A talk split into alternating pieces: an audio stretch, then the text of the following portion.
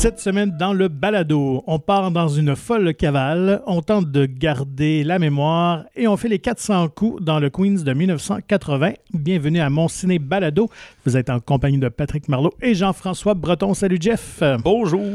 Alors, euh, une offre assez, euh, assez variée cette semaine. La- Euh, oui, oui, puis on est plein, on dirait à chaque semaine, on a le droit à un ou deux ou trois films de, de- qui veulent se positionner pour les Oscars à venir. On en discute chaque semaine, mais là, elles sont là, elles sont à nos portes, ces, ces vues-là. Et la sortie d'un film québécois euh, vraiment attendu. Ouais, inespérées, presque. Ouais, qui a eu euh, toute une, une aventure rocambolesque. On aura le temps d'y revenir. Euh, faisons un petit peu le tour des actualités de la semaine. Je me. euh, Vas-y, commence. Je te Ok, je débuter. commence. Ah, puis, puis peut-être qu'on va se recroiser. Sûrement. Mais je crois qu'on en avait déjà parlé, mais là, ça s'est plus confirmé et ça va être Céline Dion qui va être au cinéma dans euh, Love Again. Mais je pense qu'à l'époque, c'est le film s'appelait It's All Coming Back to Me. Ouais, quelque chose comme ouais. ça. Et là, là, on a juste annoncé le film a changé de, de nom, simplement. OK. Et euh, c'est ça, c'est vraiment un, euh, une euh, comédie romantique. Qui sort pour la Saint-Valentin d'ailleurs. si me Non, parce qu'ils l'ont ok. déplacé, Ah, puis il sort le les- 12 mai, finalement. Ah, ok. Fait qu'il va sortir pour l'été. Oh. C'est un remake d'un film allemand. Fait que euh, sauce classique américaine, on aime bien une histoire, on la rachète, on la retourne Bien avec sûr. nos comédiens. Puis c'est euh, la, la personnage principale, c'est Priyanka Chopra qui est une Mhm. euh, et en fait j'ai su ça, c'est Priyanka Chopra Jonas maintenant parce Oui. qu'elle est mariée avec Nick Jonas, j'ignorais ça. Est-ce que dans l'original, Céline Dion, euh, c'était aussi. Ça tournait alentour d'elle de, de non, elle a chanson, jamais été la personnage principale Ok. là, comme une euh, ouais, je pense je sais pas à quel point elle va être bonne actrice ou pas là. Ben, je pense que je serais pas qu'elle joue. Elle se joue elle-même. Ouais, c'est ça, exact. Parce que Je sais que ça tourne autour d'une chanson. Là. Il y a- Ben, elle, a, elle a créé des nouvelles aussi? chansons pour ça et tout. Mais l'histoire, c'est que c'est euh, ben, celle qui est jouée par euh, Priyanka Chopra. Son mari, déc- son fiancé décède. Et pour es- essayer de passer un peu à travers ça, continue à le texter. Mais finalement, le numéro de cellulaire a été attribué à une nouvelle personne. Qui est célibataire par hasard. Ouais, puis qui est charmant et beau. Bien sûr. Fait que comment elles vont faire pour interagir? Ben, c'est Céline Dion qui fait un peu l'en- l'en- l'entremetteuse au travers de tout ça. Bon. C'est ce qu'on en comprend pour l'instant. Mais oui, c'est ça, comme je disais, ça vient avec euh, des nouvelles chansons Ouh. aussi de Céline Dion, une tune officielle pour le film, et etc., etc. Fait que Love Again euh, en mai. Excellent. Euh, ben, on en parlait aussi euh, peut-être l'an dernier. En tout cas, ça circulait qu'il y aurait une espèce de, de, de film spin-off de l'univers euh, Quiet Place, qui Oui. met en vedette John Krasinski euh, et sa femme. euh, voyons, là, j'ai un petit blanc de mémoire. Emily Euh, Blunt. Emily Blunt. euh, donc, qui s'appellera Quiet Place Day One, qui se déroule vraiment le premier jour de, de cette invasion-là extraterrestre qu'on a pu entrevoir un petit peu dans le, dans le deuxième volet de, de Quiet Place. Et ce sera finalement euh, Lupita Nyong'o qui sera la tête d'affiche, euh, OK? le personnage principal. Donc, je pense que c'est un très bon choix, une Celle excellente qui était dans comédienne. Us, entre autres. Ouais, et les euh, Black Panther aussi qu'on va retrouver euh, la semaine prochaine. Oui, Euh, C'était la l'amoureuse de, de T'Challa, en fait. Donc, euh, Ah, j'avais même... ben oui. Ah, j'ai oublié. Ben, il faudrait bien que je réécoute le 1 avant de voir le 2, finalement. Alors, euh, je pense que c'est septembre prochain, 2023, pour le film. Donc, euh, très curieux de voir ça, honnêtement. Mais euh, c'est pas Krasinski qui réalise. Non, là, c'est, je me rappelle plus du réalisateur. Je, je pense qu'il doit agir comme producteur, là, parce que là, il a comme pris en main cet univers-là. tout- Ouais, ouais, fait que s'il veut toucher une Mais- scène à chaque fois voilà, c'est qu'on certain. prononce le nom. Mais honnêtement, dans les, dans les dernières années, c'est euh, un des, des bons univers, films d'horreur, un peu ben, science-fiction, parce qu'on parle d'extraterrestres, mais on est plus dans des créatures, euh, qui était vraiment réussi. Je trouve qu'il Mhm. avait vraiment réussi à un peu à renouveler le genre avec le premier film. Et la suite m'avait agréablement surpris. Alors, euh, Ce que j'ai hâte de voir, et là, comme toute bonne franchise, je pense que c'est bien d'avoir un peu de sang neuf, de changer. euh, ben là, c'est qu'ils font des spin-offs aussi et tout, de changer de réalisation. C'est on tombait déjà dans le premier. Première écoute, super cool. Deuxième écoute, tu fais Ah, il y a- tu sais, c'est quand même arrangé avec le gars des vues, puis il y a des affaires un petit peu trop euh, tirées par les cheveux, tu sais. Puis dans le deuxième, ben, il y en a encore un petit Ouais. peu plus. Fait que là, euh, à chaque fois, on commence à, mais c'est un peu la perdre con- un certain réalisme, là, Ouais. entre guillemets. Là, je le sais que c'est. euh, C'est un peu la convention du genre, par exemple. Il faut accepter que, que ce genre de, Ouais, c'est d'événement-là. Mais, euh, mais c'était quand même de qualité. En tout cas, à mes goûts. Alors, ça sera à suivre. Euh, voilà, moi je fais juste euh, reconfirmer des choses qu'on savait déjà Ouais. finalement, puis avoir l'air intelligent en disant ça. Euh, les films Séville, qu'on avait annoncé leur fermeture il y a quelques mois, c'était au mois d'août, je pense, Ouais, hein, septembre. euh, même juillet, je pense. Oui. Ça se peut-tu avec la sortie de ligne de fuite? semble, c'est ça, c'était euh, comme ouais, juste pratiquement en même Ouais. temps, ouais, t'as raison. Et, euh, mais là, Patrick Roy, le, le- le- ou comme certains disent, Patrick E. Roy, Patrick Roy, avait dit, pas le joueur de hockey, mais le, Ah non, celui qui était le président des films civils, il dit non, on va relancer quelque chose, et blablabla. Et là, la sortie du film 23 décembre s'en vient. Fait qu'on savait dans, dans- à l'interne que c'était eux qui chapeautaient ça, mais on n'avait pas de nom de compagnie. Ça a été annoncé, c'est Imina Film qui est un genre de jeu de mots avec imminent, mais ils disent Mhm. pas juste, c'est ça, c'est pour construire aussi l'énergie autour de la sortie d'un film, c'est que ça s'en vient, c'est là, la tension est palpable, etc. Fait que voilà, maintenant, Imina Film. Euh, ils ont annoncé qu'ils sous-distribuaient tout le catalogue de Séville pour le Canada, fait qu'ils re- ben, ils possèdent pas les droits, mais ils s'occupent de la diffusion, Mhm. donc euh, on peut ravoir tous ces films-là accessibles. Elle disait par contre pas le contrôle du euh, DVD puis Blu-ray, par exemple. Ok. Mais tout ce qui est numérique ou salle de cinéma ou même à la télé. Ça, c'était le gros enjeu parce que Ewan avait quand même un, un énorme catalogue Ouais, important de films Mais québécois. Ewan a encore le catalogue, C'est juste qu'on maintenant on peut passer par euh, des, des gens au Québec pour Ouais. euh, organiser des projections et autre chose. Mais il, il s'est pas mouillé parce que sur les prochains films, parce qu'on sait qu'il y a le plongeur, rue et autres films dans, dans le moulin en production en ce moment chez Séville, comme la, la- l'entité euh, légale. Mhm. Mais euh, ils ont juste dit, ben là, pour l'instant, on se concentre sur le 23 décembre. Ça sonne comme on est en train de peaufiner les contrats. Mais si d'un autre côté, ils disent qu'ils ont accès à tout le catalogue avant, ben, je pense que c'est une question ouais, de temps ça. et de, de- c'est ça, juste de contrat, puis ça va se faire. là. Mm. Euh, voilà, ils ont même euh, aussi, bon, c'est pas important, mais ils sous-distribuent pour d'autres euh, distributeurs aussi et tout. C'est important pour eux, mais pas, probablement pas pour vous qui écoutez, mais blabla. Fait que ils sont en force. tous ces gens, même si évidemment il y a quand même quelques emplois qui ont été perdus au travers de tout ça, mais la majorité sont conservés. Bon, ben, bonne nouvelle quand même pour le cinéma québécois. Euh, de mon côté, euh, ben, ça broche euh, chez Warner. On est plus dans, dans le potin un petit peu. OK? Mais euh, on sait que Discovery ont racheté Warner cette année. Ça a amené évidemment beaucoup de, de soubresauts au, au calendrier, à leur production. Ils ont scrappé pas mal d'affaires. Et là, le PDG a dit ben, on va se recentrer vraiment sur les grosses franchises qui, ont, qui ont fait beaucoup d'argent pour Warner. Et il a annoncé cette semaine, lors d'un d'appel aux investisseurs, une espèce de Mhm. conférence, euh, qu'on aimerait bien euh, avoir de nouveaux films d'Harry Potter.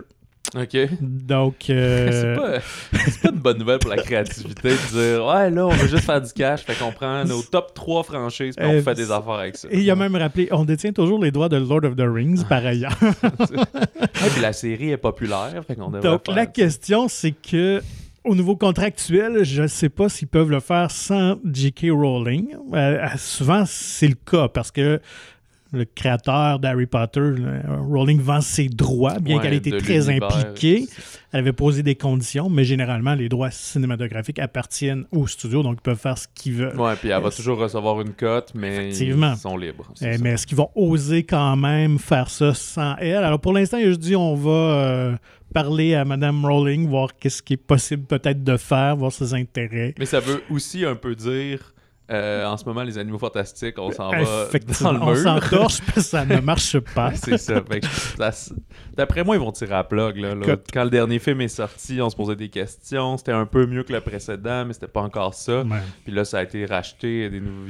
ils ont coupé des films complets terminés.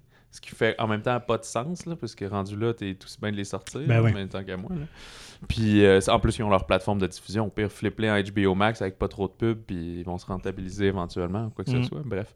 Fait que, euh, ouais, je pense pas qu'on va annoncer. Euh, On, on va pas annoncer la fin, mais ouais, c'est ça. On va juste pas annoncer qu'il y a de tournage qui repart, etc. Fait que, ben, en Harry Potter, ils ont juste prononcé le nom. Ils feraient Oui, pas oui, déjà un reboot, là. Je peux ben, pas croire. non, je- mais même que Christophe- euh, Chris Columbus, qui avait réalisé les deux premiers volets, lui a vraiment euh, manifesté son intérêt de réaliser en film la pièce de théâtre euh, de Cursed Child, Ouais, euh, ouais, qui ouais. se déroule vraiment plusieurs années après euh, l'intrigue des films. Donc, c'est les enfants de- d'Harry qui sont en poulard. Est-ce qu'on osera aller vers là? C'est c'est pas euh, impossible. Peut-être partir les aventures des enfants Potter. Qui sait? Ouais, tu sais, ils ont pas besoin d'avoir de vision. Là. Tu fais juste en partir un, deux, trois quand ça fait marche plus, ben, tu repars une nouvelle. Tu ouais. détiens tout cet univers magique. Puis. euh, Et là là. Moi aussi, je suis dans les potins. Ouais. Euh, je pense pas qu'on avait parlé, mais il y a un The Equalizer 3 qui est en Mhm. cours de tournage avec euh, Denzel Washington. Ouais. Puis c'est une franchise d'action qui connaît un certain succès. Mhm. Et euh, ils sont présentement en tournage en Italie. Et le film devrait prendre l'affiche le 1er septembre. Euh, mais ça va pas bien. Ah non? Oui, en fait, c'est réalisé par Antoine Fuqua, qui a fait, je pense, les deux Ouais, précédents. Il a souvent tourné avec euh, Denzel Mhm. Washington, Training Day, je me souviens bien. Euh, Il y a Dakota Fanning aussi au générique. Étais-tu dans ouais, le dans le premier de Ok, c'est mémoire, c'est ça. Je pense que t'es pas dans le deux, mais j'ai vu une photo euh, passer euh, justement là, d'elle et Denzel, genre quoi, 15 ans plus tard, quelque chose comme ça. Ah, déjà voilà. le premier. Comme une réunion. Ouais. Euh, mais ce qui va pas bien, c'est qu'il y a eu une descente policière pour une saisie de drogue dans l'hôtel Ah, où toute l'équipe réside. mais euh, c'est bon, c'est pas... euh, C'est pas Denzel. Non, c'est ça. C'est pas eux qui sont en problème, mais c'est à peu près tout le, le staff de. comment on appelle ça Les employés du traiteur. Ah ouais, ok. Ouais, le catering, là, dans le fond, là, c'est tout eux. Ce qui est arrivé, OK? Ils mettaient du pot dans les muffins. Ah non, de la cocaïne. Oh. C'est la d'accord. totale. là. Ils, sont, ils ont fait une descente. Ils ont trouvé euh, des, des- des sachets de poudre dans les poches puis dans les bagages de 3-4 personnes. Ah mais ouais. ce qui les avait alertés, c'est parce que le chef du service de traiteur, lui qui est en charge, a fait un arrêt cardiaque. Puis quand il a été traité, ils ont trouvé de la Ben- cocaïne dans ses poches. Fait qu'après, ils sont allés investiguer et tout. Fait que là, Sony Pictures a pas fait de. De, de, de, de mess, comment on ça, message? Ouais, de ouais, commentaires suite à ça. là. ils vont sûrement en faire un pour dire qu'ils assez condamnent ce geste-là puis qu'ils savaient pas et tout. Fait que, ouais, le service de traiteur, euh, pour moi, il va avoir de la misère à se faire Et dans d'autres productions euh, par la suite. On va peut-être faire euh, des repas en prison pour les prochaines années. ouais, c'est ça. Euh, dans l'ordre aussi euh, du, euh, tu es un fan de dodgeball? Euh, oui, j'avais bien Ouais, aimé ouais. ce film-là. Ça fait longtemps que je l'ai pas revisité, mais il y a quelques scènes classiques, surtout Comment? Ben Oui, avec la pizza, les... euh, le- le- les euh, comme le... Voyons, We Will Rock You, mais avec le serpent. là. Ouais. Bon, moi, c'est une comédie que j'avais bien appréciée à l'époque. Et ben, Justin Long a pas confirmé, mais en tout cas souhaité, ben oui, a confirmé d'une certaine manière qu'il y avait un scénario qui, exist- qui existait pour une suite, euh, que Vince Vaughn était à bord et tout ce qui, qui restait, c'était de, de convaincre Ben Stiller. Alors, pour l'instant, c'est lui qui semblerait qui qui est un petit peu sceptique. On sait que son Zoolander 2, qui était, euh, Mhm. était longuement souhaité par les fans, finalement, euh, s'est planté un petit peu. Ah, Je euh, pense qu'il avait coûté cher. aussi, mais j'ai ouais, c'est ça. vu. Donc, euh, fait qu'il serait un peu réticent à revenir à faire une suite à Dodgeball. Euh, mais en tout cas, si le scénario le justifie et c'est drôle, pourquoi pas? Parce que c'était quand même euh, une C'est comédie ça. efficace avec des personnages vraiment le fun. Je pense qu'il pourrait être intéressant de, de revoir après toutes ces C'est années. ça, je ne sais pas s'il leur ferait faire un autre sport pour une autre raison ou si ça serait exactement genre 15 ans plus tard pour X raison, Mhm. telle personne est en faillite, on refait un tournoi On et- revient, ouais, c'est ça. ou tu ferais un peu à la Goon 2, là, c'est-à-dire que Ben Stiller pourrait être du côté des gentils, là, entre guillemets, se remettre avec les Average Joe, puis là, il y aurait un nouveau Nemesis joué par Will Ferrell. Comme les. Boys, c'est dans les Boys aussi. que- Oui, c'est vrai, exactement. Méo qui, qui joint. euh, oui. Donc, à suivre, on ne sait pas si euh, donc Vince Vaughn euh, revêtira de nouveau euh, son le- maillot son jaune. maillot jaune à suivre. Ben, Vince Vaughn, ou en fait, surtout Ben Stiller, Ouais. les Cobras, je pense. Ouais, c'est ça, voilà. Euh, moi, c'est tout pour les nouvelles? C'est bande-annonce?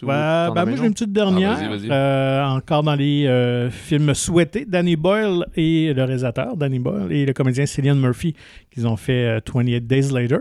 Ben, ils ont dit qu'ils travaillaient sur 28 Months Later, donc un nouveau chapitre. Il y en avait déjà eu une suite. Oui, dans le fond, c'est. Et- je- parce que J'ai lu là-dessus, puis je trouvais ça très flou. Fait que content que t'en parles. On va Ouais. pouvoir essayer peut-être de démystifier ça. Ouais, c'est. Il y a eu 28 Days, après ils ont fait 28 Weeks. Mhm. C'est lui qui avait. euh, Ah, zut, j'oublie son nom. L'acteur anglais. euh, Et là là là là. moi, j'ai pas vu. Lui qui était dans The Full Monty. Là. Oui, oui. Euh, puis de Trainspotting, là. Ouais, Robert, euh, Robert Carlyle, je Ouais, pense. exactement, c'est ça. exact. Fait que c'est- c'était lui qui était dedans. Je pense que Boyle n'était pas impliqué dans la suite, ça se peut-tu? Ou il était peut-être producteur, euh, mais euh, de Ouais, mémoire, je pense qu'il n'y avait pas C'est ça, puis même au scénario, je pense pas que c'était Ouais. Alex Garland. Je pense que c'était comme tout d'autres mondes euh, complètement. là. Fait que là, on était dans. La, la pandémie était comme contrôlée. Il y avait des quartiers sécuritaires. Sauf que là, il y a des jeunes qui sortent, ils découvrent que leur mère est encore vivante, ils la ramènent, puis là, elle avait, était comme, comme infectée sans être trop infectée, puis là, ça a reparti l'infection et tout. Bref. Fait que, euh, faudrait que je revisite. Fait que oui, mais j'avais, j'avais lu, c'est ça, que Garland avait déjà commencé un scénario, mais il y a bien longtemps. Puis là, c'est parce qu'on a fêté le. euh, Le temps passe vite. Je pense que c'est le 20e anniversaire. Ça Si je me remets, il me semble que j'avais Ouais. pas 15 ans quand j'avais vu le premier. Fait que, euh, ouais, c'est ça, genre 15-16 ans. Fait que ça fait à peu près 20 ans. Fait que là, c'est pour ça qu'on reparle du film parce qu'il est encore marquant. Puis Mhm. là, c'est. euh, euh, soit euh, Boyle ou Killian Murphy, là, en tout cas un des deux qui a dit Ah ben là, je l'ai montré à mes enfants. Puis ils, trou- ils trouvaient ça super bon, donc le film tient encore la route. Fait que ça a comme ravivé l'intérêt Ben de tout oui. ça. Mais je sais pas à quel point ils ont vraiment sont en écriture puis sont en train de pitcher l'idée. Je pense que la- la- l'anniversaire a fait soulever le genre ben oui, on aurait pu, Ouais, on va-tu le faire, on le fait dessus, euh, blablabla. Fait que je, je miserais pas un 5$ piastres que ça va arriver assurément. là. Effectivement. C'est pour ça que je vais mettre dans la catégorie des souhaits. Des rumeurs. des et- rumeurs, ouais, c'est ça. Ben, en même temps, on dirait que quand ce genre de, de, de potin-là circule, c'est aussi une façon peut-être de tâter l'engouement. Mhm, bien sûr. C'est un passe, studio mort à l'hameçon aussi. De, ah oui, nous autres, ça nous intéresse. Ouais, de, on va de produire, financer etc. ben. Tu vois, ces réseaux sociaux, hey, tout le monde aime, Ben oui. partage, blablabla. Font, Ah, ben, je pense qu'il y a de l'argent à faire avec ça. Je Mm. crois que les... euh, J'ai l'impression que les gens aimeraient revoir quand même peut-être Killian Murphy, son personnage, comment ça s'en va. Et c'est drôle parce que ta première nouvelle était sur le euh, Quiet Place, puis c'est lui Ouais. qui était dans le deuxième volet, justement. Effectivement. On pourrait le revoir encore en, en homme euh, un peu désillusionné, vieillissant, qui se protège. Qui tente de survivre. de survie. Parce qu'il me semble qu'on n'en fait pas mention dans le deuxième, pas du tout. Fait que qu'on est comme ailleurs, plus dans les militaires et tout. Fait que peut-être qu'on peut présumer qu'il est mort aussi, puis euh, faire d'autres choses. Finalement, ça, ce qu'on veut, c'est un film de zombie avec Danny Boyle euh, à la réalisation, voilà. j'imagine. Tout à fait. Fait que, puis je sais pas si Alex Garland travaille sur autre chose, parce qu'au début, il était scénariste, mais maintenant, il réalise ses films. Mhm. Fait que euh, lui qui a fait Men récemment et tout. Fait que sais pas. Je sais pas. Ce qui serait dommage, c'est juste qu'on dise, hey, on donne le. On y va, mais c'est tout du monde complètement différent. Ben, c'est Ouais, ça. Ça fait juste une troisième suite pour euh, Take the Money and Run. Ouais, ouais, ouais. À suivre ou pas. Donc, Ben. dans les bandes annonces, ben, sortie d'une majeure cette semaine. En fait, on a eu droit à, à la vraie bande, annon- bande annonce de Avatar 2. Ouais, The Way of Water, la voix de l'eau. Fait que. On montre beaucoup de choses, mais en même temps, on ne dit pas grand-chose. Ben, Hein? moi, j'ai, j'ai- j'ai- écoute, il va falloir le voir pour le croire, mais ça a l'air d'à peu près la même affaire. C'est juste que, au lieu que Jake Sully soit commence comme un humain, ben là, on, se souvient qu'à la fin, il se fait transférer Mhm. dans le corps du navire. Il est donc vraiment un navire. Et on comprend ici qu'il y, a- il y a une famille, ils vont avoir des enfants, le temps va passer, parce que autant dans la bande-annonce, tu vois que, ah, j'oublie son nom, là, mais le personnage de Zoé Saldana est enceinte, Ouais. puis après, ils ont des enfants de genre 10 ans, là, fait que 10 ans en avis, là, je sais pas c'est quoi, là, en année de chien, là, je sais pas. fait que, euh, bref, fait que l'autre affaire qui circule, c'est que le film, c'est pas encore confirmé, mais ce qu'on voit sur Internet, sur IMDb, ça dure 3h10. Ouais, donc euh, achetez-vous un gros popcorn, une grosse Une liqueur. liqueur, moi, je dirais, Ah ouais, c'est ça. Et euh, euh, tu sais, là, on est beaucoup dans l'univers aquatique, fait que probablement qu'ils ont, déménagé ou je sais pas quoi. Fait Ben, qu'ils vont sûrement beaucoup présenter ça, présenter que j'ai compris- qu'est-ce qui s'est passé suite au 1. puis- de ce que j'ai compris, c'est que bon, les humains reviennent, il y a une man où ils vont éradiquer leur territoire, vont les retrancher en tout cas, Mhm. et ils doivent, euh, ils vont entrer en communauté, euh, en contact avec cette communauté-là qui la communauté de l'eau, qui vivent en symbiose avec cette nature aquatique-là, mais euh, il semble avoir des, des tensions entre ces deux communautés, donc va falloir qu'ils travaillent ensemble pour évidemment combattre leur ennemi commun. Euh, je pense que vraiment la grosse percée ou l'intérêt, c'est vraiment la percée technologique de Cameron qui a réussi à peaufiner le système de, de motion capture, de, de capture de mouvement, où il a vraiment filmé ses comédiens en dessous de l'eau, parce qu'il y a beaucoup de scènes qui se passent euh, dans ce monde sous l'eau, ouais, effectivement. Mais donc, c'est vraiment les, les comédiens qui ont été euh, filmés, on les a juste euh, retravaillés en avis. Et d'ailleurs, les comédiennes, c'est Kate Winslet, je pense, qui a comme battu un record du monde. Euh, Euh, resté comme six minutes en apnée pour Ah, une ouais. scène de tournage. là. Ouais, donc. Mais c'était pas. euh, il y a- dans un Mission Impossible, il y avait Tom Cruise aussi Ouais, qui en avait fait une vraie. Je sais pas Ouais, c'est ça, justement. Le battu, je pense que c'était 5 minutes et quelques. Donc, elle a battu. Tom Cruise. Ben, c'est pas un record là, absolu en termes de, de, plongée en apnée, mais pour un comédien, comédien en dessous de l'eau. Euh, Mais six minutes. ouais, c'est ça, quand même. Parce que Tom Cruise, euh, c'est presque un surhomme, dans le fond, qui. Tu sais, il s'entraîne à fond et tout, mais je dirais, elle, euh, c'est comme si pour le tournage, Ben, je, je pense que ton cardio soit de ouais, feu. c'est euh, beaucoup entraîné qu'elle le disait. Là. Je pense qu'elle elle le prévoyait d'avance qu'il y avait ça, ce défi-là, donc elle s'est entraînée, mais quand même, euh, oh oui, c'est tout un exploit. t'as à euh, à la fin, tu dois commencer à être gaga, puis voir pâle, puis flou, puis. Tu commences à avoir des navis pour vrai. Euh, ouais, J'imagine l'équipe médicale était sur le bord, Ah, prête sûrement, à intervenir. oui, oui. Et ce qui surprend aussi, ben oui, Kate Winslet s'ajoute au, au générique, mais Sigourney Weaver puis Stephen Lang sont encore Ouais. au générique. Fait que donc, on aurait le même méchant balafré qui reviendrait. Mais Sigourney, son personnage euh, décédé. hein. Mm, ben, que, euh. Ben, même lui aussi, il me semble qu'il ne se fait pas euh, ouais, il doit. imploser dans sa machine ou quelque chose de même. Donc, ils ont peut-être. Je me souviens euh, plus s'il meurt ou s'il il, comme il semble. renvoie tout à la fin un peu prisonnier. là, Ouais, me semble qu'il se fait tuer par euh, justement là, le Zoé Saldana euh. Mhm. avec un. Moi, je pense qu'elle tire une flèche ou quelque chose. En tout cas, bref. Fait qu'ils ont sûrement trouvé Peut-être, une- ouais. un moyen euh, technologique pour euh, le ramener. Parce que euh, même s'ils sont juste dans genre quelques souvenirs et des choses comme ça. À moins qu'il soit un méchant navi. Ouais, ok. Ouh. Mais qui aurait fait ça? Pourquoi il voudrait ça? Il les haïssait, en tout cas? Euh, Pour les infiltrer, genre. il y a vraiment, tu sais, toute sa vie maintenant est carbure à cette vengeance-là, cette grudge. là. Mais ouais, c'est ça, Sigourney Weaver, il essayait de la transférer dans le Ouais. corps, mais ça marchait pas, il était trop blessé, puis il décédait. Puis, tu sais, si ça, c'était juste des flashbacks, ben.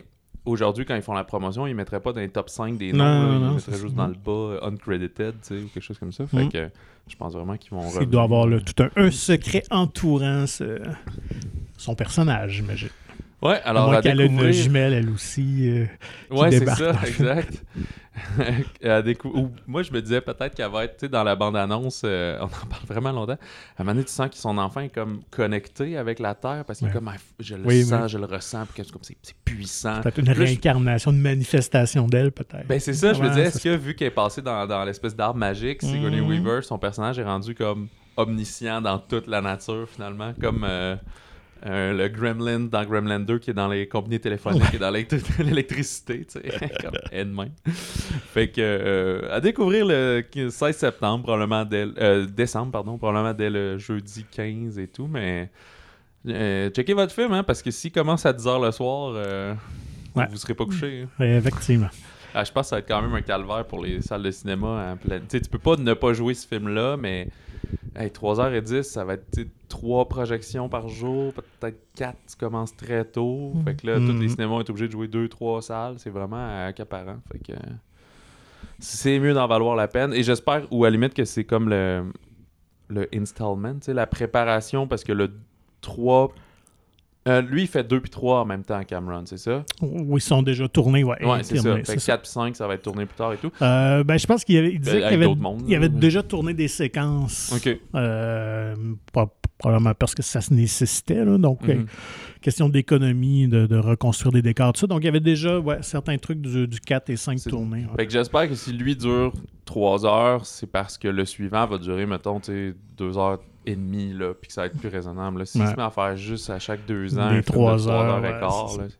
Hey, pogne-toi une mini-série, mon chum. là. fait que, euh, et autre bannière, euh, Ouais. ben, pas bannière, autre bande-annonce, pardon, qui, est- qui est tombée aujourd'hui, c'est celle de La Cordonnière de François Bouvier, un film québécois.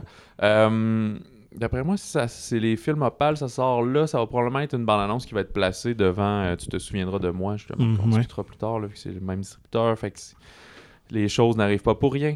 C'est euh, avec euh, Rosemary Perrault, Élise Guilbeault et Pierre-Yves Cardinal, notamment, de- du scénariste Sylvain Guy, qui a fait très récemment Confession, mais Mafia Inc. aussi, fait qu'il fait Mhm. d'adaptation de romans de mafia, mais euh, Louis Cyr, il y a quelques années, puis on est peut-être plus dans cette talle-là, c'est une un biopic sur l'histoire de Victoire Dussault, qui est... euh, Victoire est une fille, en fait, je pense, et qui est jouée par Rosemary Perrault, qui est la fondatrice de la- de- d'une grande cordonnerie.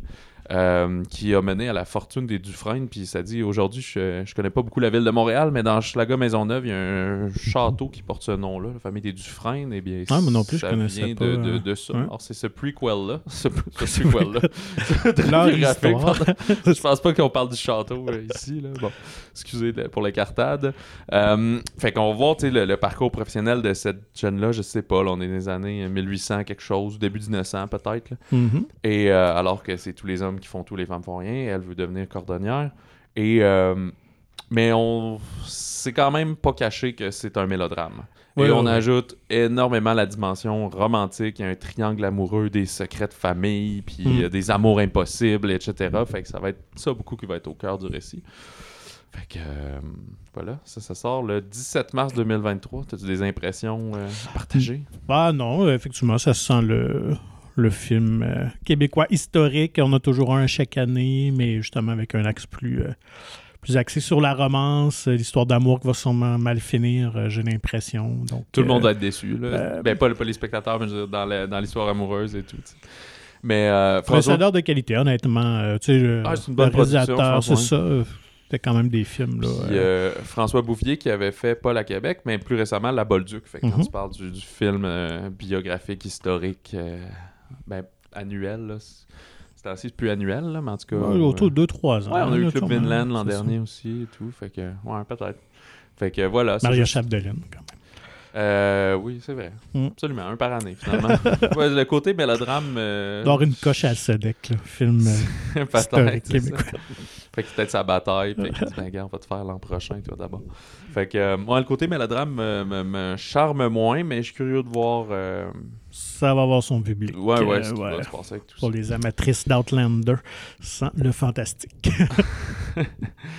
Euh, on y va avec les nouveautés de la Ben semaine? oui. Ben, moi, je sens tambour ni trompette. On pourrait y aller avec le, le film québécois. Tu te souviendras de moi, d'Éric Tessier, que on disait d'entrée de jeu, qui, qui devait prendre l'affiche, euh, je pense, la semaine de la, de la pandémie à peu près. Je crois qu'il avait déjà été programmé, même dans certains cinémas, mais ça a fermé juste avant, là, une affaire de même. là. Ah, je pense qu'il sortait le vendredi suivant.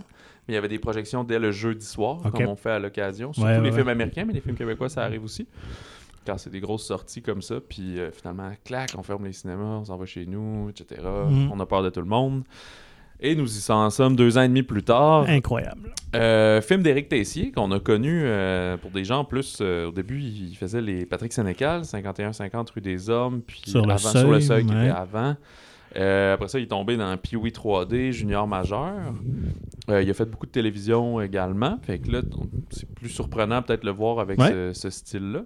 Mais euh, ça lui sied très bien. Et on va en venir. C'est Rémi Girard qui joue le personnage principal et il est euh, flanqué de France Castel qui joue sa femme, Julie Le Breton, sa fille, David Boutin qui serait son gendre, donc le, le copain de Julie Le Breton, qui lui a une fille qui est jouée par Karel Tremblay qu'on avait découvert dans. euh, Jérémy, en... ben, en tout cas, moi, Ah, je ben, connais par Jérémy. J'ai des ados. J'écoute ça à un moment donné, tout le monde est là-dedans. Moi, j'allais dire la disparition des Lucioles, mais ouais, allons-y pour ça. Euh, Rémi Girard incarne Edouard, qui est un prof d'histoire, ce qui rappelle un petit peu son personnage, peut-être du déclin de l'Empire américain, etc.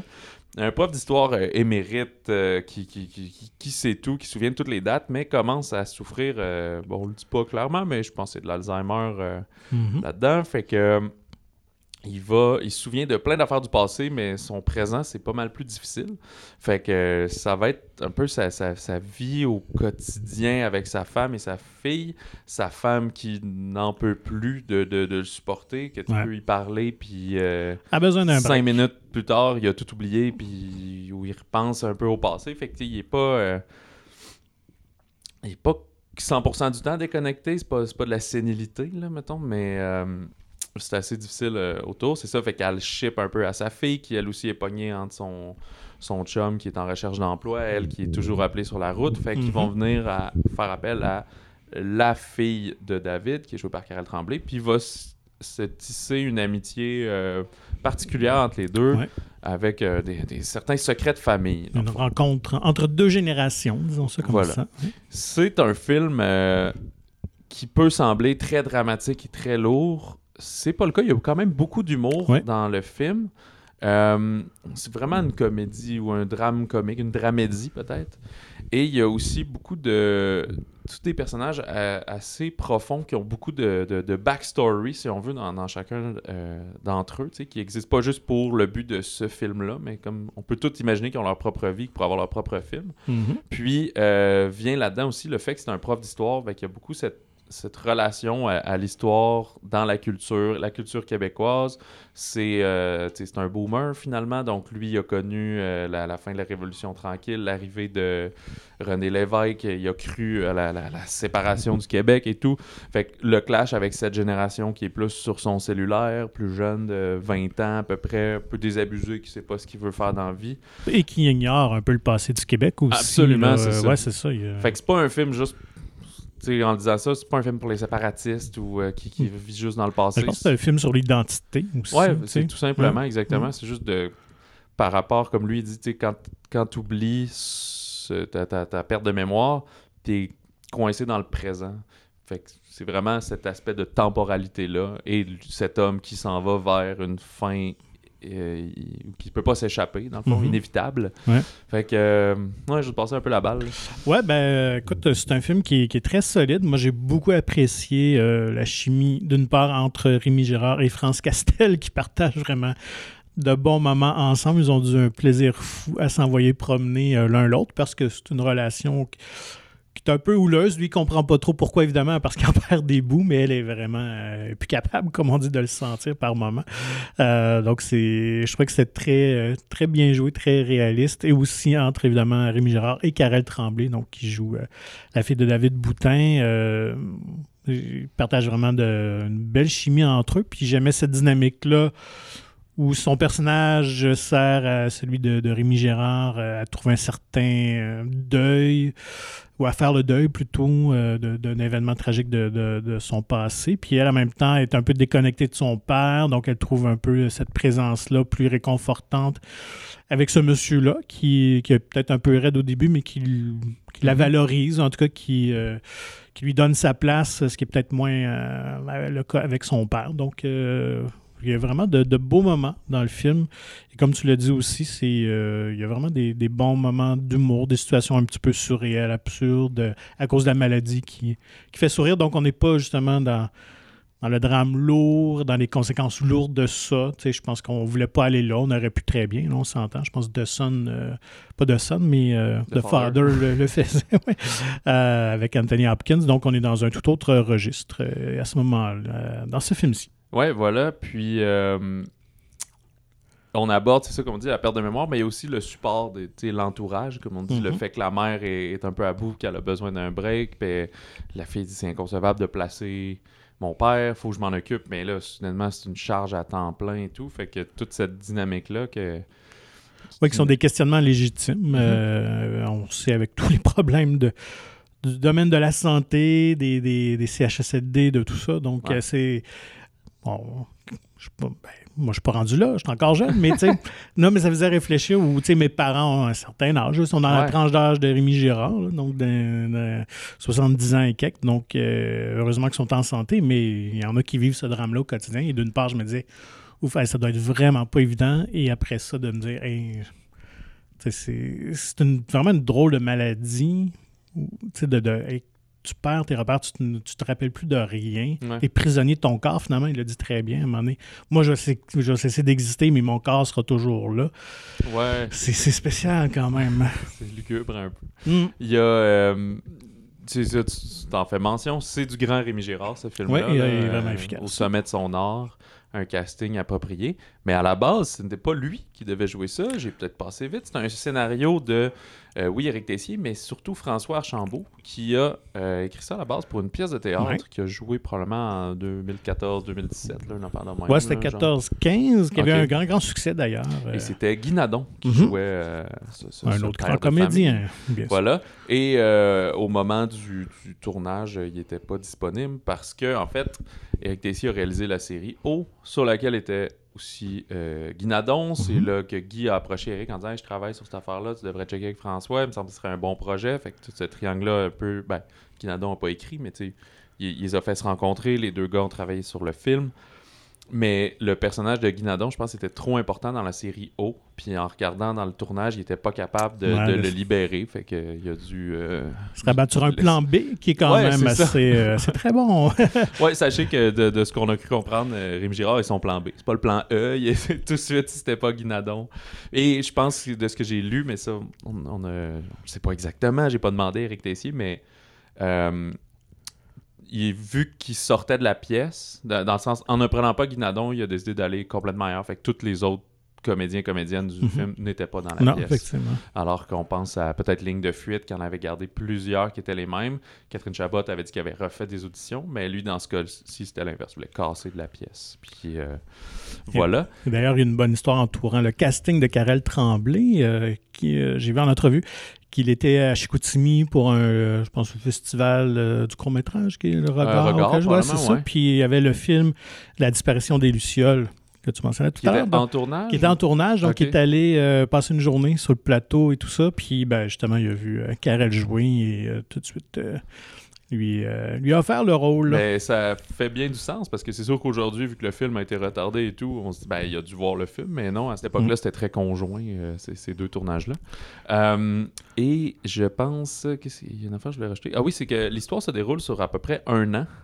Puis ça, c'est mon, mon bémol, c'est qu'il y a des sauts temporels que je trouvais que j'ai trouvé pas clairs ou pas expliqués. Mhm. Puis qu'au Au début, je niveau me des demandais saisons. des... Ouais, c'est ouais, ça les saisons avançaient vite, puis je- j'avais l'impression que c'était un problème de raccord, puis au final, tu comprends que, ah non, non, ok, c'est juste le temps qui passe, mais je trouvais que dans l'évolution de des relations entre les personnages, euh, ça faisait pas de sens qu'il se passe six mois, puis qu'on on dirait que c'est passé plus de quatre jours, là, tu sais, Mhm. mais, fait que c'est mon bémol, là, mais peut-être qu'en le regardant, je, je- ça va moins me choquer, c'est juste qu'il...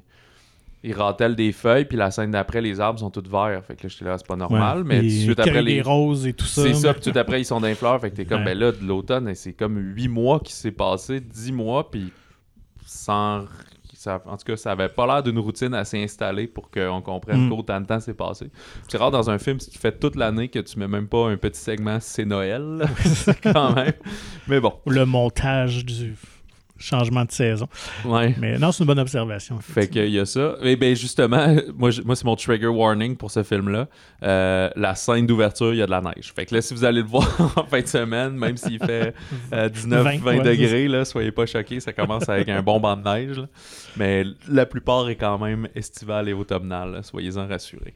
Euh, Je pense que on peut le dire, ça avait aimé un film comme Il pleut des oiseaux. il pleuvait. des Il pleuvait des oiseaux. Euh, je pense que ce, Oui, film-là va, bien vous, vous satisfaire. Puis je pense encore plus. J'ai pas vu Il pleuvait des oiseaux, mais peut-être à cause de la. Je vais pas faire de mais peut-être à cause de la distribution plus âgée. Mhm. J'ai l'impression que ça s'adressait peut-être à un public euh, plus vieillissant.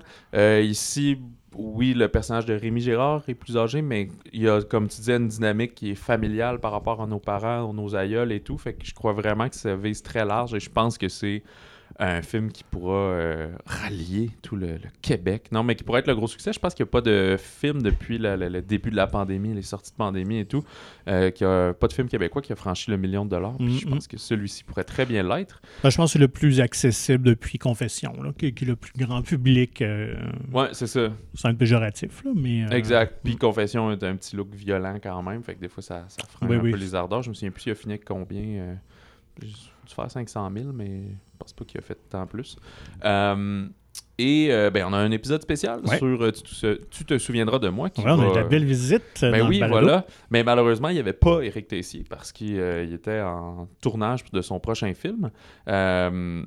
Parce qu'initialement, ben, c'était- d'habitude, il s'arrange pour être disponible, mais là, ce film-là n'arrêtait pas d'être reporté. Fait que lui, son agenda a continué et voilà. Il savait pas exactement quand ça sortirait. Mhm. Mais on a rencontré ben, Rémi Girard et David Boutin qui nous ont parlé euh, de, de leur processus du film, ce que ça représente pour eux et euh, de multiples collaborations qu'on ignorait qu'ils avaient Ouais. fait ensemble et tout. C'est vraiment un. J'ai pas encore réécouté là, parce qu'on vient de l'enregistrer. Euh, J'ai pas fait le montage, dans- mais euh, dans mon souvenir, c'était. Tu sais, un beau moment très, euh, très balado, là, justement. Peut-être que des fois, on est très formaté, on a nos notes, on avance. Là, c'était plus. euh, on parle de la vie et du cinéma euh, at large. Ouais. Fait que si vous voulez entendre Rémi Girard pendant 25 minutes parler euh, un peu de, de ses takes sur des tournages et des choses comme ça, de ses collaborations, et voilà, je pense que c'est un, un bel ajout pour ce film. Et euh, ben, je, pense je pense que ça va pour ça. Excellent. On a couvert. On va essayer de pas prendre euh, 10 minutes pour chaque film, sinon euh, Ben, restons on dans pas. le drame euh, avec Armageddon Time de James Gray qui nous avait donné Ad Astra et Lost City of Z qui là ben, nous raconte euh, sa jeunesse. Ouais, c'est c'est très à la mode hein, de faire ça. Là. Mm. On pensait à euh, que Kenneth Branagh avec Belfast Ouais. récemment, Licorice Pizza, et il y a Fableman de Spielberg Mm-hmm. euh, qui sort bientôt. De, on dirait que tu atteins un certain plateau de prestige et là, tu as le droit de parler de ta jeunesse euh, au cinéma, de la mettre en scène. fait que, euh, avec euh, ici Armageddon Time, le temps de l'Armageddon en version française au Québec, euh, on est dans le quartier new-yorkais de Queens dans les années 80. Et petite parenthèse, ce que j'aime bien, c'est que c'est comme le réel parce qu'on remarque souvent que la, la, la- je trouve que la mode est toujours en retard. Fait que quand on est sorti du film, j'étais là, Ah, c'était quoi C'était les années 70 Puis c'est comme non, c'est 80, mais je trouve qu'ils ont l'air des années 70 Ouais, ouais. parce que t'as jamais, t'es jamais en avant sur ton temps, mais souvent les- le film, on va le mettre genre années 80, fluo, Michael Jackson, puis. Euh, on est juste un petit peu avant ça. là. La mode fluo est arrivée quoi, 84, là, 85 avec Miami Vice et tout ça. là. Fait, ça. fait que là, on ressent le, le relan de la fin des années 70, le brun, le beige. Et... Ouais, c'est plus même ça, le- genre le- du carotté. là, Ouais, puis- c'est ça. ouais. Fait que euh, c'est c'est ça là, ces années 80 là, pas le, le- exactement pas le fluo puis euh, Michael Jackson puis euh, voilà.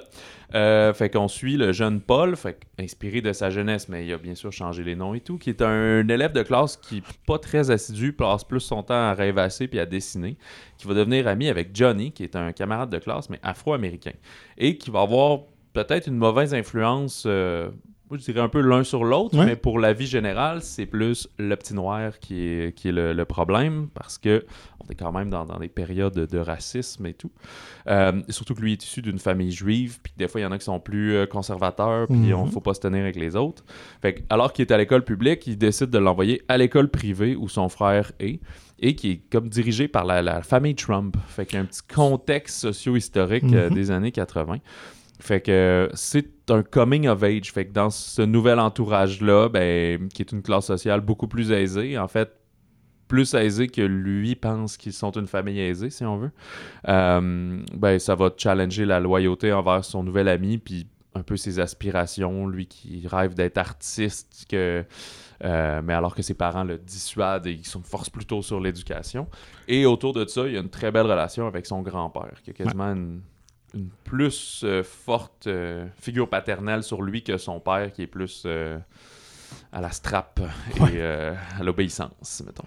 Effectivement. Donc, un drame quand même assez euh, poignant qui, euh, je dirais quand même un peu anecdotique euh, dans sa forme. Donc, c'est vraiment comme un petit portrait du moment, mais qui est quand même assez intéressant, surtout très bien joué. Moi, j'ai beaucoup apprécié les deux jeunes. hein, qui sont euh, Banks Repeta et Jalen Webb, euh, qui je pense qu'ils font les- leur début les deux. En tout cas, vous allez euh, sûrement les revoir. Euh, ils sont vraiment très, très naturels et, euh, et par- partagent une belle complicité entre les deux. Et je trouve que l'époque était bien recréée aussi. Ouais.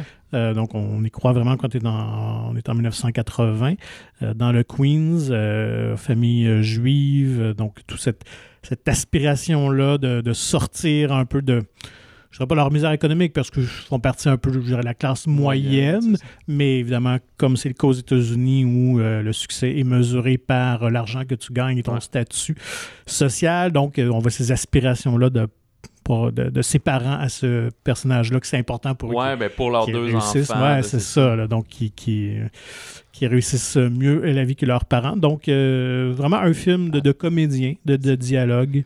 L'expression, c'est ils veulent qu'ils transcendent leur classe sociale. c'est ça, hein, ouais. Et que ça devienne dit. comme sans filtre, Triangle of Sadness. oui, c'est ça. Qui Euh, deviennent des influenceurs. C'était en compétition à Cannes euh, récemment là, pour le, le meilleur film, euh, que justement Triangle of Sadness a remporté les honneurs. Euh, fait que, ouais, c'est ça. On est dans le récit d'apprentissage, donc avec toutes ces aventures-là, on va faire un peu de mauvais coups, on va faire des décisions qu'il va peut-être Mm. regretter, il va être confronté à nouvelle école, nouveaux amis, nouvel entourage, les, les, les, les parents, la mort, euh, plein de choses comme ça. Fait Et que, évidemment, l'injustice raciale. Ça oui, est aussi vrai, tragique que Till, qui était sorti la semaine euh, dernière. Ouais, c'est ça. Mais on comprend qu'en 1980, euh, être un Afro-Américain euh, à New York est quand même plus libéral comme État et ville, mais c'était quand même pas facile non plus. Non, c'est ça, beaucoup exact. de, C'est sous les yeux d'un enfant. là, voilà. Et, euh, mais les scènes, Anthony Hopkins est génial dans ce Oui. film-là. Je trouve que toutes les scènes entre euh, lui et le, le- le petit-fils euh, qu'on suit sont très émouvantes. Il y en a une notamment où ils font euh, voler une, une petite fusée, là, une petite Mhm. fusée gonflable. Puis ça, je te demandais, je sais pas si je suis plus jeune, t'as-tu fait ça, toi? euh? Ah, pas du tout, pas du tout. On voit très- souvent ça dans le film américain. hein, ouais. ouais, c'est ça. Mais moi, j'ai- navette. euh, Il y a personne dans mon entourage là, quand j'étais jeune qui avait ça puis qui faisait ce genre d'affaires-là. le mais- patriotisme avec la NASA. Ben justement, il y a un des jeunes qui, qui capote sur la NASA, que son frère travaille euh, là-bas, etc. là. Effectivement. Ou sinon, juste le fait de faire péter des choses. On sait qu'aux États-Unis, les feux d'artifice aussi, c'est comme bien populaire. Ouais, qu'on n'a pas nous autres ici, mais euh, Ben maintenant, c'est arrivé, mais quand t'étais jeune, il n'y avait pas ça, c'était illégal. Ouais. À cette heure, tu peux aller au dépanneur acheter des kits de feux d'artifice et ben, tout, mais... ouais, je me demande si c'est en- encore légal au Québec, je sais pas, peut-être. Ben, il y en a mais- encore plein dans Ouais, plein de dépanneurs. Quand tu vas en région, là, tu vas à Ah en camping, plus, tu peux euh, ça. en Ben, des fois, c'est les produits comme... euh, tu peux l'acheter, mais après... Tu sais, on a le droit de te le vendre, mais T'as pas le droit de le T'as pas le droit de l'utiliser, mais le monde font ça n'importe où, n'importe quand. Là. Ouais, ça. fait que, ouais, j'ai un ami euh, un peu plus en banlieue, au nord de Québec, qui me disait que son voisinage faisait pas mal péter des feux d'artifice tous les soirs de l'été, puis ça faisait capoter son chien. Là. Fait que quand même un peu Donc- ordinaire. Donc, c'est un film, euh, évidemment, qui expose beaucoup ce, en fait, le discours, euh, ben, je dirais pas de la droite économique américaine, mais quand même un peu ce, qui fait partie du rêve américain que les Américains aiment bien entretenir. là. Mhm. Euh, D'ailleurs, c'est pas pour rien qu'on le met en 1980, c'est l'arrivée de Reagan à la présidence, donc évidemment, euh, ça amène ce, ce relent-là de, de conservatisme des années 80. Donc, euh, voilà. Puis c'est un film qui s'inscrit directement dans la course aux Oscars, là, qu'on parlait d'entrée de jeu. Je pense que si vous voulez être, comment dire, dans, dans le bateau, là, quand ça va être le temps des nominations et des Mhm. choses comme ça, ben c'est un, un euh, comment ça, non, un incontournable, voilà, que vous devez voir pour ne serait-ce que Anthony Hopkins en rôle de soutien, puis probablement un ensemble de prix techniques, peut-être scénario, des choses Mhm. comme ça. Je trouve que ça va être très considéré. Euh, moi, personnellement, je dirais que c'est pas mon coup de cœur euh, à date pour remporter tout ça, mais je- avec la feuille de route puis tout, tout ce que le film représente, euh, voilà, je pense que il est dans la course. Ben, c'est sûr que je pense que c'est un film qui s'adresse peut-être à un public un peu plus âgé, là, qui a peut-être connu cette époque-là. Tu sais, je pense pas honnêtement qu'un un- un personne de 20 ans va capoter sur ce film-là. Peut-être. Ben, peut-être qu'il va se sentir interpellé ouais, par l'histoire. Peut-être C'est peut-être plus même- quelqu'un qui est étudiant en Hmm, cinéma. Qui est- C'est ça, qu'un qu'un- qu'un penchant plus artistique. Là, parce que ça demeure quand même une trame assez classique où on a un jeune, à- un ado qui, qui montre des, des montre des talents artistiques, puis qui ne fit pas évidemment dans son milieu, qui aspire à, à autre chose, à sortir du conservatisme euh, qu'on lui promet. En tout cas, bref. le ton est un petit peu plus, ben, en fait, beaucoup plus sérieux. Mhm. Pas, pas dramatique, lourd, là, pas mélodramatique, mais c'est beaucoup plus sérieux. Un des comparables, tantôt j'énumérais, Licorice Pizza, ça, j'avais comme des étincelles dans les yeux quand je le regardais, là, parce que je trouvais ça beau. Ben, c'est un personnage qui est un petit peu plus âgé aussi. Ouais. Euh, ici, on est... Ouais, c'est ça, c'est plus terre à terre, et peut-être pour ça, là, on est... euh, En fait, dans Licorice, c'est comme un jeune qui qui rêve et Ouais. ben, qui s'appelle en fait Rêve grand au Québec, là, qui rêve et qui fait les actions pour arriver à ses rêves. Là, comme lui, il a plus 11-12 ans, et il rêve beaucoup, mais il n'a pas encore les moyens de ses ambitions. Mhm. Fait que euh, c'est un peu plus dans, dans le cercle parental et euh, l'école, et etc. Voilà. Alors, si on cherche quelque chose de plus léger, ben, cette comédie française est pour vous. Ben oui. Zai, Zai, Zai, Zai de François Dezagna. Euh, ouais, exactement, qui est euh, l'adaptation d'une BD de Fab Caro Ouais. Que je ne connaissais pas. Toi, tu l'as lu Moi, je euh, l'ai ouais, lu à l'époque et euh, ouais, c'était une bande dessinée. Là. Ça faisait longtemps que j'avais ri comme ça. On est vraiment dans l'absurde et le surréel dans la BD tant que dans le film. Euh, on est avec euh, Jean-Paul Rouve, le personnage principal, Julie Depardieu, la fille de l'autre, Yolande Moreau et il y a Ramzi Bedia. Euh, J'essayais de me souvenir dans quoi je l'avais vu pour le renommer, j'ai regardé sa filmographie, puis ça m'a pas... J'ai pas réussi à le noter, mais je l'avais déjà vu dans d'autres Mhm. films, puis j'arrive plus à me souvenir quoi. Euh, on suit euh, Fabrice, qui est un acteur de comédie, qui est bien connu en France, lui qui est joué par Jean-Paul Rouve. Euh, alors qu'il va faire ses courses, ben, il fait la plus grave erreur, c'est qu'il a oublié d'amener sa carte de fidélité, sa carte de membre de l'épicerie. Et là, ben, une frénésie va s'en suivre. C'est un crime inc- incompréhensible et Mhm. innommable. Fait qu'il va être en- pris en chasse par un vigile. Fait qu'il devient l'homme le plus. Euh, l'ennemi numéro France, un ouais, de la France. Faut qu'il se cacher, abandonner sa famille et tout. En même Euh, temps qu'il va euh, euh, mener un élan de, solida- de solidarité du monde Euh, des arts oui, et des- du des autres acteurs, actrices et tout. fait que, on est dans l'humour absurde, Ouais. comme on a dit. Moi, je pense les, des fans de, de- On nomme Quentin Dupieux, mais au Québec, euh, les appendices, euh, Ouais. plus récemment, je pensais. Tu sais, tout le Marc Labrèche aussi, Mhm. et euh, le Club Soli, plus récemment. Ouais, Il y a ouais. ça dans des mini-sketchs, mais là, c'est dans un grand film. Euh, il y a plusieurs thèmes qui vont être abordés. On dit beaucoup le vedettariat et la rédemption des vedettes. Fait que euh, pas nécessairement par rapport au MeToo puis aux agressions, mais juste le fait de dire ben, si on est populaire puis aimé, on devrait avoir un certain passe-droit et tout. Euh, de- le, le conformisme aussi, c'est Mhm. beaucoup ça. le- le- ben, juste la prémisse avec la carte de membre et tout. euh, fait que. euh, Ouais, il se passe vraiment des affaires wacko, là. Ça commence. Il y a un poireau qui est beaucoup mis en vedette parce que c'est un peu son crime aussi, là, de menacer quelqu'un avec un ça. poireau pour se défendre. et- Fait que. Ouais, c'est de l'absurde, là. Faut être juste down avec ça. Moi, j'adore ça. Ouais, Et aussi. ce qu'on respecte bien là-dedans, c'est que le film dure comme 1h20, 1h25. Là. On va pas trop loin, on essaie pas d'alourdir le tout avec des vraies morales que vous allez absolument comprendre. Plus que- On attaque un peu tout aussi, hein, les bourgeois, les complotistes, Mm. euh, associations militantes, les intellectuels. Les policiers. Oui, ouais, c'est voilà. Fait que euh, toi que t'as relu la BD récemment. Ouais, je l'avais relu justement avant la sortie du film, euh, parce que ça faisait quand même quelques années, je pense qu'elle date de 2015, euh, donc euh, une lecture tout aussi plaisante et je me questionnais vraiment à quel point on va être capable d'amener le ton de la bande dessinée pour ceux qui l'ont lu. Vraiment, c'est réussi. Et on a gardé beaucoup de gags aussi, donc j'étais content de, de retrouver ces gags-là de la bande dessinée euh, dans le film, euh, parce que dans le fond, la chasse à l'homme est entrecoupée un petit peu de, ben, des, policiers qui tentent de faire le travail, mais qui sont vraiment inefficaces, de, journalistes. On a des petites scénettes comme ça. On voit l'impact finalement de la chasse à l'homme, de cet incident-là sur différentes personnes, mais qui rajoutent rien au récit, mais c'est vraiment juste des éléments d'humour, mais Mhm. qui sont tellement drôles, inattendus et tordus parfois. Et ça, on les retrouvait dans la bande dessinée. Donc, vraiment, chapeau euh, pour l'adaptation. Euh, J'avais lu en fait que François Desagnan, euh, ben, qui est un grand fan évidemment de la bande dessinée, et lui, il la distribuait euh, vraiment, il la donnait en cadeau à tout le monde. Ok. Il était vraiment un grand, grand fan. Et il dé- désirait déjà à l'époque d'adapter. Et finalement, c'est en donnant une copie à un ami qui est producteur du film qui s'est dit Ah ben, il faudrait faire un film avec ça. Et euh, donc, euh, les deux se sont lancés sans trop attendre. Et finalement, ben, ils ont réussi euh, à avoir les droits puis en faire euh, l'adaptation. Euh, je le mentionnais au début, Ramzi Bedia, j'aime beaucoup son personnage. C'est comme si pendant la chasse en cavale, la cavale, euh, ils disent Hey, c'est vraiment incroyable cette histoire-là, faut en faire un film. Ouais. Fait que lui, comme il est un méthode acteur, il va aller dans la famille, donc avec la femme et le fils du personnage de Rouve, de Fabrice, et il va comme Assumer apprendre à assumer, mais comme en devenant réellement son mari, puis en couchant avec elle et tout. mais tout ça dans le but d'en faire un film plus tard. Fait que, ouais, c'est un peu méta, mais c'est surtout Ouais. pour s'en moquer et tout, mais vraiment égocentrique, puis trop intense. Là. En tout cas, moi, il me faisait bien rire, ce Oui, personnage. vraiment, tout à fait. Ça, c'est un bel ajout parce que ce n'est pas dans, dans la bande dessinée. En fait, dans la bande dessinée, même le personnage de Fab Caro, euh, c'est un auteur de bande dessinée. Ouais, Euh, donc, et non un comédien. Mais euh, vraiment, ça faisait longtemps que j'avais ri comme ça, je pense, au cinéma. Puis il y a euh, Zai Zai Zai Zai, le titre, c'est référence. J'ai ah, oublié de noter, c'est quoi la Siffler chanson? dans la colline euh, de. Ouais, ça. oui, euh, voyons, là, j'ai- l'auteur euh, de Joe Dassin.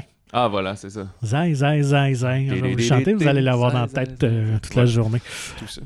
Et euh, euh, voilà, fait que ouais, moi il y a ça, puis Coupé il y a quelques semaines aussi. Ouais. Je pense que c'est vraiment les deux bonnes comédies Vraiment. qui m'ont fait me marrer, me bidonner. Une comédie peut-être euh, moins à s'en taper sur les cuisses, The Banshees of Inisherin, les Banshees d'Inisherin de Martin McDonough, qui est disponible euh, en version sous-titrée en français, pas de version française, mais les sous-titres euh, sont les bienvenus car on est dans la vieille Irlande du début des années 1920. Euh, Colin Farrell et Brendan Gleeson, que McDonough a réunis, qui était dans In Bruges il y a quelques années. Il y a aussi Kerry Condon, que, euh, elle est plus connue, c'est dans Better Call Saul, euh, la série télé, qui fait la, la nièce de... Ah merde. J'ai oublié son nom. Tu- celui qui est chauve, là. Et euh, Barry Keegan. Fait que c'est tous des acteurs euh, irlandais, dans le fond. Fait que, Mhm. ils n'ont pas euh, à faker cet accent-là. Pas d'appropriation culturelle. Non, c'est ça.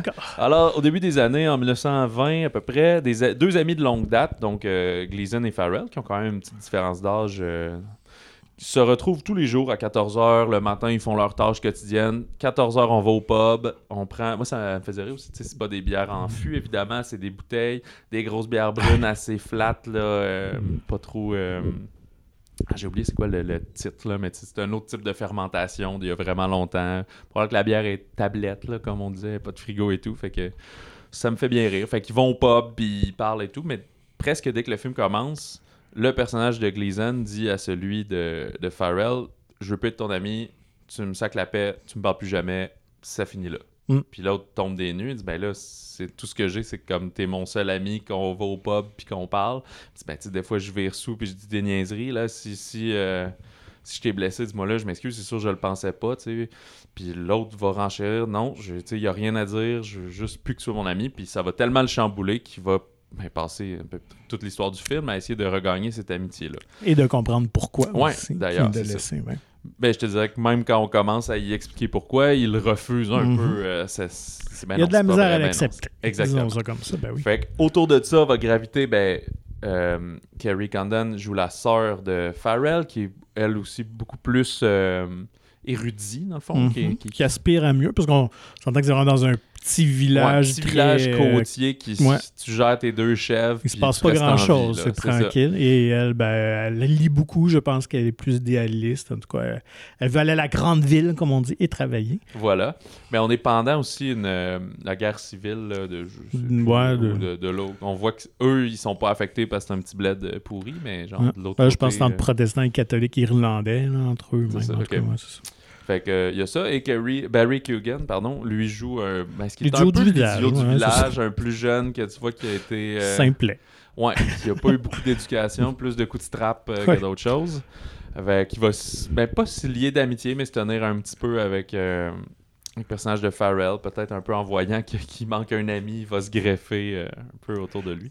Fait que euh, c'est ça reste une comédie dramatique, c'est pas le côté comique euh, comment dire à s'en taper sur les cuisses l'humour noir. disons Ouais. ouais. Exactement.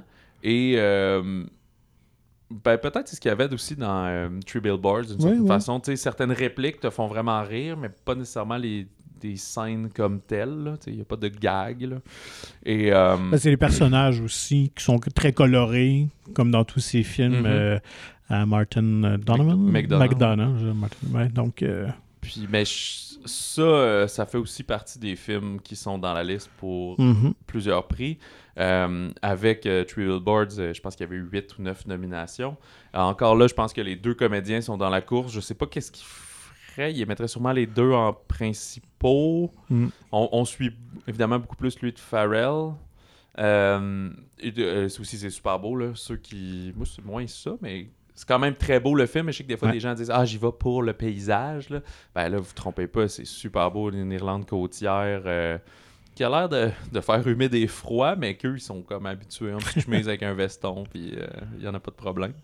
Euh, les, euh, une Banshees. Je me demandais c'est quoi une Banshees et Inisherin? Ben, c'est c'est leur village, mais une Banshees, c'est dans la légende euh, irlandaise, puis c'est une espèce de. Un genre de sorcière, mais tout vêtu de blanc, au teint très pâle, qui avait un cri super strident, genre euh, qui faisait blanchir les gens qui l'entendaient et tout. Mais elle, c'était une créature qui annonçait la mort. C'est pas elle qui causait la mort, mais si, si elle te communiquait. Ouais, ça veut dire que la mort s'en venait à toi ou autour de toi. OK. Il y a même des légendes qui disent que les familles riches possédaient leur banshees. Comme un peu une bonne, là. il y avait leur banshees familiale. Fait que si elle apparaissait, ça veut dire que dans la famille, elle allait avoir une mort euh, imminente, etc. Fait que. euh, Ben, on n'est pas de- dans le surnaturel comme ça, il n'y a pas de banshees. Euh, Vous allez voir un peu le titre est référé dans, dans l'histoire. Euh, ben, en fait, le personnage de, euh, Far- de Gleason va un peu venir à ça. C'est oui, c'est une belle histoire sur l'amitié ou la fin de l'amitié ou quelque chose qu'on ne parle pas nécessairement, mais c'est aussi l'émancipation. Parce que comme la- sa sœur qui, qui aspire à mieux que ce petit village-là où tu c'est ça, là, tu traites tes vaches puis tu vas te saouler puis c'est tout, Mm. ben lui passer à l'histoire. C'est quelque chose d'important. Fait qu'il veut travailler à composer de la musique. Et, euh, Alors que. Farrell est juste a le bonheur facile, se contente de présent, sa vie, l'instant présent. Et il est bien là-dedans. Donc, euh, oui, je pense que tu le mentionnes. Une des grandes forces du film que j'ai beaucoup apprécié, c'est euh, les images, l'endroit. Ça, ça nous fait porter dans ce, ce milieu-là, l'Irlande des, des années 20. Comédien, tous très bons aussi. Euh, donc, Il, s'est dé- démarqué à la Mostra de Venise un peu plus tôt cet automne, le prix du meilleur scénario et interprétation masculine pour Colin Farrell. Euh, moi, j'ai vraiment aimé ça. Moi, c'est comme mon. J'ai aimé ça plus que toi, je pense. Ouais, je pense que ben, oui, je pense que oui, on peut le dire. Ça reste, euh, je pense que c'est mon coup de cœur de la semaine. Puis, euh, j'ai ouais, vraiment hâte de voir comment il va s'en démarquer euh, aux Oscars et partout, et même au box-office. C'est sûr que c'est pas un film grand public, mais je crois que c'est c'est très facile d'approche là, si vous aimez les films euh, non blockbusters. Euh, hey, c'est tous des noms qui ont prouvé leur valeur au fil du temps, et Martin McDonough lui-même également. Puis comme je dis, ben, les sous-titres sont quand même les bienvenus parce Ouais. que du vieil arco irlandais, j'aurais pas tout compris. Euh, L'accent est assez épais, effectivement. ouais, c'est ça. Puis, Mais il y a une belle musicalité, moi j'aimais ça. Ouais, puis comme dans ses autres films, il y a une certaine. je veux pas que ça, ça soit rébarbatif, là, mais ça vous rebute, mais euh, une certaine violence, là, un peu, là, pas. euh, c'est pas un film de mafia avec du monde qui se font casser la gueule, là, mais. Ouais, c'est rude, là, Ouais, par moment mhm. et tout. Il y a pas. euh, ben, ça peut être un trigger warning, il y a pas de violence aux femmes ou quoi que ce soit, là. C'est, plus entre les hommes, là. Fait que. ouais, moi, j'ai bien aimé les Banshees d'Inisherin. Ou en Et- irlandais. The Banshees of Inisherin. ouais, c'est ça, fake. Euh, J'ai oublié quelque chose. Il y a. euh, Ben, écoute, la semaine passée, on avait dit qu'on regarderait euh, Sous le soleil, After Sun, mais là, on a eu une grosse semaine. D'ailleurs, l'épisode. euh, Merci de nous écouter jusqu'à la fin. Il était un petit peu plus long qu'à son habitude. Prenez une plus longue marche si c'est le cas. Vous faites un détour dans Au le trafic dépanneur. pour aller travailler. Euh, Allez acheter votre pain de lait. euh, sous le soleil, After Sun, ben, on n'a pas eu le temps de l'écouter malheureusement, mais comme on disait la semaine dernière, il a gagné le prix du jury de la semaine de la critique au Festival de Cannes, le Grand Prix au Festival du Nouveau Cinéma au Québec. Euh, il s'est inspiré euh, directement de la mort du père de la cinéaste. Euh, c'est une cinéaste écossaise, on vient de parler de l'Irlande, on n'est pas loin. C'est Charlotte Wells. Fait que c'est aussi un. Mais c'est pas un coming of age parce que c'est comme après. Dans le fond, elle se souvient d'avoir eu des vacances un peu idéales avec son père en Turquie dans la fin des années 90. Puis là, 30 ans plus tard, quand euh, le, le- le personnage de Sophie est adulte, ben, elle revoit ça puis elle essaie de comprendre finalement dans quel état était son père, alors qu'elle le voyait sur un regard d'enfant, maintenant Mm. qu'elle a à peu près le même âge que lui avait à cette époque-là. Mais qu'est-ce qu'il vivait récemment séparé? Il avait fait ce, ce voyage-là avec sa fille, puis tu sens que dans le tout au long de- du, du voyage, elle veut pas que ça finisse parce que là, elle a une très grande proximité, mais après, ça va revenir. Je pense que ses parents sont dans deux villes différentes, fait que c'est une pas de frères et sœurs, fait que pas, pas une histoire si jojo euh, familiale, fait que ce moment-là devient très important euh, pour elle. Et on dit qu'il y a du aussi très bon euh, du needle drop, des, des très bonnes tunes des années 90. Mais ce qui est intéressant dans la perspective, c'est que ben, des années 90, euh, on avait des Tamagotchi, là, mais on n'avait pas de cellulaire et tout. Fait que Mhm. souvent quand elle est dans, dans l'espèce de resort, ben elle va pas être sur Instagram, elle va pas être sur son cellulaire, elle va être dans l'observation des gens puis des alentours. Là, je veux pas partir comme un vieux monsieur, mais chose quand même qui, qui manque peut-être de Mhm. nos jours. Fait que euh, After Sun, Sous le soleil, euh, qui est euh, en version sous-titrée français et qui dure euh, comme 1h45 à peu près. Fait que je pense que c'est très efficace, super bien coté et que si c'est un film de chez A24, fait qu'eux aussi, si on les rend assez solides, ils pourraient le, le pousser au cinéma. Puis le, euh, le rôle, c'est Frankie Corio, aussi que c'est son premier film, là, qui a à peu près 11-12 ans, 12-13 ans dans le film. Fait que euh, un nom à, à surveiller. Dans les autres sorties, il y a le documentaire En attendant Raif de Luc Côté et Patricio Henriquez, qui c'est un documentaire qui a été tourné pendant, ben je dis Raif, Raif, là, c'est euh, c'est arabe, fait que je sais pas, euh, ils prononcent dif- de différentes façons parce que cette famille-là maintenant habite au Québec, à Sherbrooke. Et euh, fait que souvent les Québécois vont dire Raif, mais les, les autres prononce un petit peu plus raide.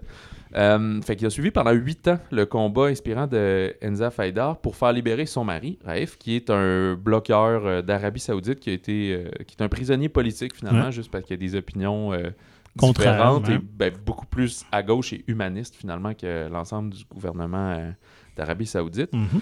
Fait qu'elle ici, avec l'aide d'Amnesty International et de, de plusieurs euh, Québécois, mais même internationalement, elle va voyager dans tous les endroits où Amnesty International, dans toute l'Europe, Ouais, c'est devant une cause internationale, vraiment. Exact, c'est ça. Quand j'ai commencé le film, je me suis... J'ai pas eu le temps de le finir parce que je, je vais le finir assurément, mais là, je n'ai pas vu au complet. Il est quand même assez long, là, 2h30. là. OK, quand même, ouais. Mais euh, on commence, tu sais, eux sont, sont très guerriers d'avoir filmé ça pendant tout ce temps-là Mhm. sur la cause, puis probablement que vous autres aussi avaient hâte que ça aboutisse. Mais on voit un changement de gouvernement euh, euh, fédéral aussi. C'était euh, Stephen Harper dans les débuts, euh, parce qu'emprisonné depuis 2012, je sais pas si je l'ai dit. Et là, ça devient Justin Trudeau.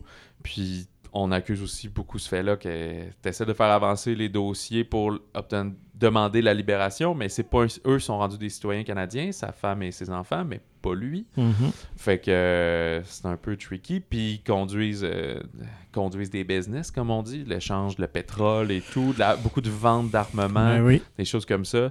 Fait que euh, ça fait très hypocrite d'un côté, aller euh, se faire prendre en photo, puis dire ben oui, on va le libérer, on travaille fort là-dessus, puis tout après aller signer un accord de on vous fournit des chars d'assaut pendant 10 ans pour euh, X milliards, euh, let's go, tu sais.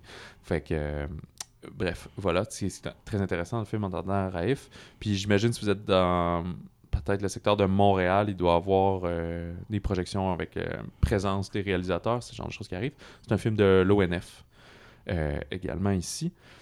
Fait que c'est donc c'est un tournage vidéo là, très cinéma direct là, vu qu'ils ont suivi, c'est pas juste entrevue sur fond flou là, mais Mhm.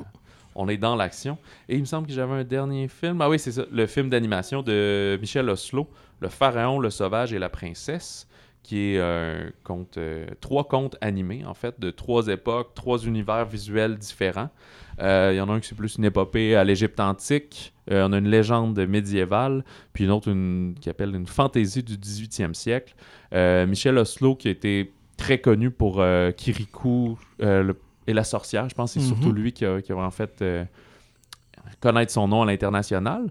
Puis depuis un temps, là, avec comme les contes de la nuit et tout, il fait souvent ça, des, ben, des contes, des histoires avec euh, une thématique visuelle propre à lui, euh, qui sont toujours très beaux. Puis même là, on a trois styles d'animation différents pour les trois contes. Donc, style profil et de, la, la fresque égyptienne, un peu pour l'histoire. De l'Égypte antique, mais on a aussi la technique des ombres chinoises qui a fait euh, beaucoup dans ses derniers films. Mais on va aussi vers une, animation un petit peu plus 3D là, pour le dernier conte. Et voilà, fait que ça fait une très grande offrande euh, pour vous. On a passé le cap de l'heure pour cet épisode-ci. Ça faisait un bon bout que c'était Ouais. pas arrivé. C'est pas notre objectif de faire le plus long possible, mais euh, voilà, il y a du contenu. On est comme James Cameron. On aime ça faire Ouais, de ça. Ça, ça vaut la peine. Toutes les minutes sont importantes. Euh, la semaine prochaine, ça devrait être un petit peu plus court. Euh, le 11, on a notamment Black Panther Mhm. dans le, le gros blockbuster Black Panther 2 et Chien Blanc au Québec d'Anaïs Barbeau-Lavalette. Puis euh, après, ça va être, ça c'est pour le 11, le 18 aussi, c'est raisonnable. C'est le 25 aussi qui va être costaud parce que ça, c'est le Thanksgiving. Fait qu'il y a plein de films am- américains de tous les genres, action, Ouais. comédie, euh, famille. Grosse etc. fin de semaine de cinéma Ouais. pour euh, l'industrie, effectivement, Fait qui est que- comme le, le lancement de, de la saison des fêtes. Ça commence avec le Thanksgiving. Ouais, c'est ça, parce qu'on est un mois avant les Mm. fêtes. Tous ces films-là sont capables de se rendre, de traverser le temps des fêtes. Fait que novembre assez chargé, bref.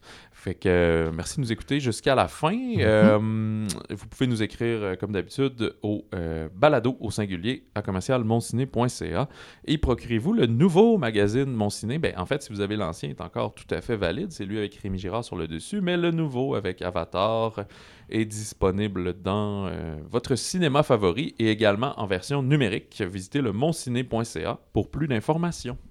Et sur ce, ben, on vous souhaite euh, une bonne semaine de cinéma, du bon popcorn et petit conseil. Si vous magasinez, n'oubliez pas votre carte de fidélité. Ça va vous éviter pas mal de troubles.